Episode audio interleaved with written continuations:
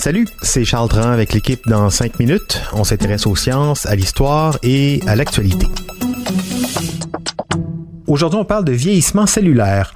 Les enfants victimes de violences ou de traumatismes vieillissent plus vite, selon une étude de l'Université Harvard publiée cet été.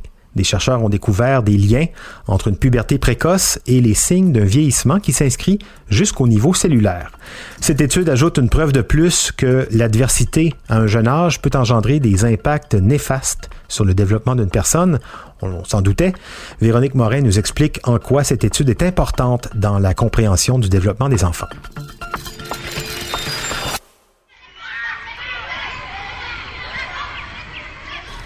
Selon une étude publiée par l'American Psychological Association, les enfants qui souffrent de traumatismes dus aux abus ou à la violence au début de leur vie ont des signes biologiques de vieillissement plus rapidement que les enfants qui n'ont jamais connu l'adversité.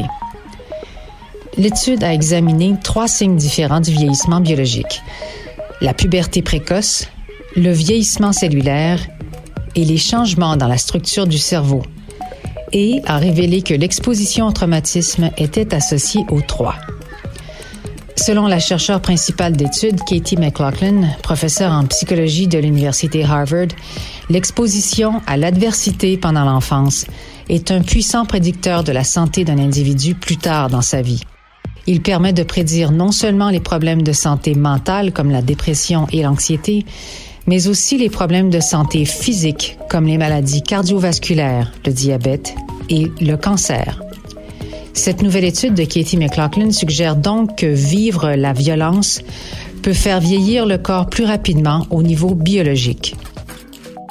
Jusqu'à maintenant, des recherches antérieures avaient trouvé des preuves mitigées quant à savoir si l'adversité de l'enfance était toujours liée au vieillissement accéléré.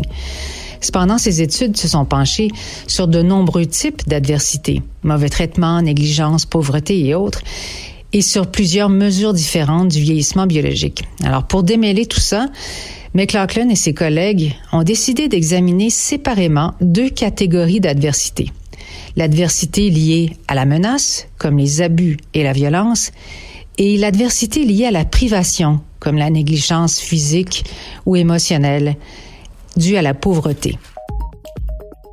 Elle et son équipe ont donc effectué une méta-analyse de près de 80 études avec plus de 116 000 participants au total. Ils ont constaté que les enfants qui souffraient de traumatismes liés à la violence ou à la maltraitance étaient plus susceptibles d'entrer dans la puberté tôt et présentaient également des signes de vieillissement accéléré au niveau cellulaire, y compris des télomères raccourcis. Ça, c'est les capuchons protecteurs qui se trouvent aux extrémités de nos brins d'ADN qui s'usent avec l'âge. Cependant, les enfants qui ont connu la pauvreté ou la négligence ne présentaient pas ces signes de vieillissement précoce.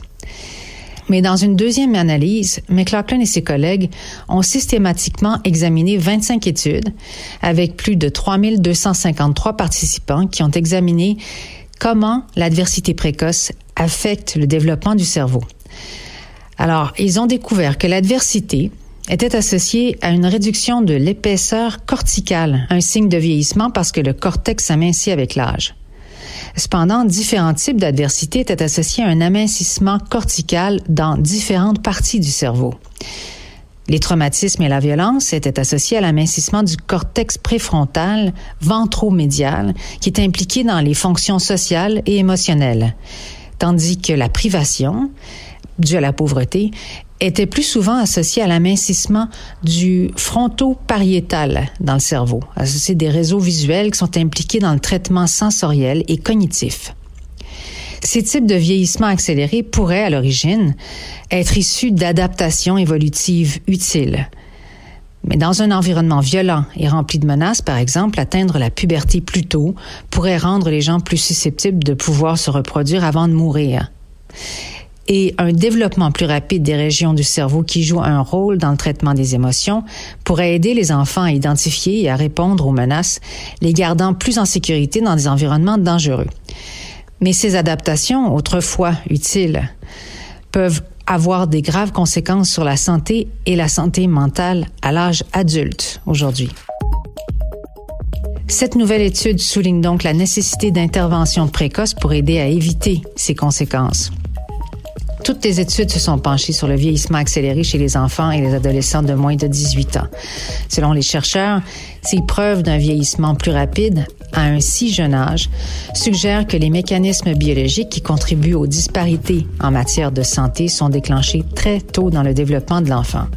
Cela signifie aussi que les efforts visant à prévenir ces disparités en matière de santé doivent également commencer pendant l'enfance. Ouais, la prochaine étape cruciale en recherche pourrait consister à déterminer si des interventions psychosociales pourraient ralentir le vieillissement biologique accéléré chez les enfants maltraités et ainsi donc peut-être prévenir les conséquences à long terme sur la santé. En d'autres mots, est-ce que des interventions psychologiques, une prise en charge par des travailleurs sociaux pourraient aller jusqu'à réparer, modifier un processus biologique? Beaucoup de travail à faire à ce niveau-là. Ce qu'on remarque en tous les cas, par exemple, dans la différence de résultats entre les enfants qui ont des traumatismes liés à la pauvreté versus ceux qui ont des traumatismes liés à la violence, c'est que si les enfants de milieux pauvres reçoivent néanmoins de l'affection, la tendresse, de l'amour de leurs proches, ça semble les protéger un peu plus que ceux qui auront été victimes de violence et donc de haine. On le sait depuis toujours, mais là, la science tend à le confirmer une fois de plus.